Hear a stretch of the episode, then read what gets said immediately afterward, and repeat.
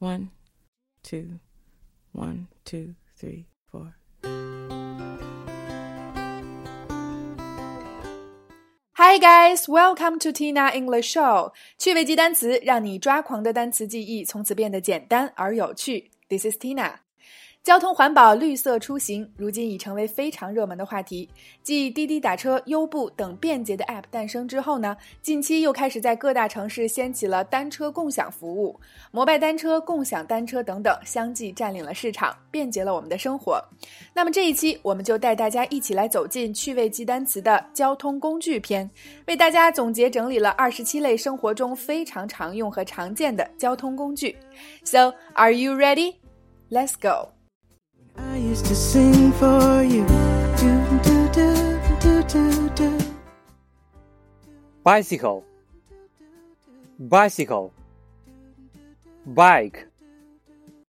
Bike. E-bike. E-bike. Scooter. Scooter. Tractor. Tractor.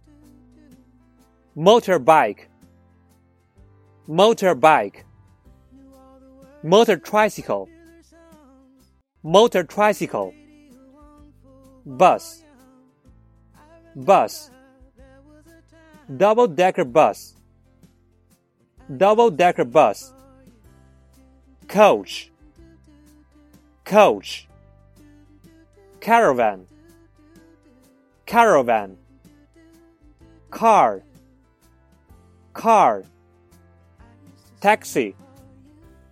Taxi. Subway.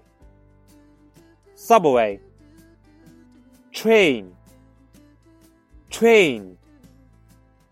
Tram. Tram. High speed rail. High speed rail. Express. Express. Non-stop train non-stop train. Airplane. Airplane. Plane. Plane. Helicopter. Helicopter. Space shuttle. Space shuttle. Boat. Boat. Yacht. Yacht cruise. Cruise. Truck. Truck. Lorry. Lorry. Fire balloon. Fire balloon. Shuttle bus. Shuttle bus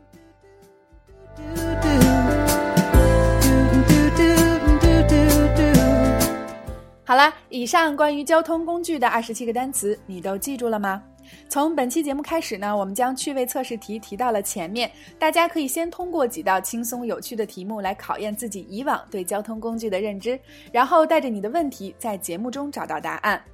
看图记单词，更有我们为大家补充的豪华知识点：摩拜单车、共享单车的说法，乘坐交通工具的动词对比解析，以及不同国家地域对地铁的不同表达，大家都可以抓紧学习哦。那文章的下方也欢迎各位辣椒积极留言，告诉 Tina 你最常使用的交通工具是哪一种呢？如今大城市的雾霾和污染日益加剧，慢慢侵害着我们每一个人的健康。绿色出行也不再是一句口号了，让我们从我做起，减少污染排放吧。如果你实在没有合适的交通工具的话呢，毕竟还有近期非常流行的皮皮虾可以搭乘。皮皮虾，我们走吧。OK，趣味记单词，让你抓狂的单词记忆从此变得简单而有趣。另外，在其他平台收听我们节目的朋友，也可以关注我们的微信公众号“辣妈英语秀”或小写的 Tina 秀七二七，来收看收听更多的口语类节目。See you next time.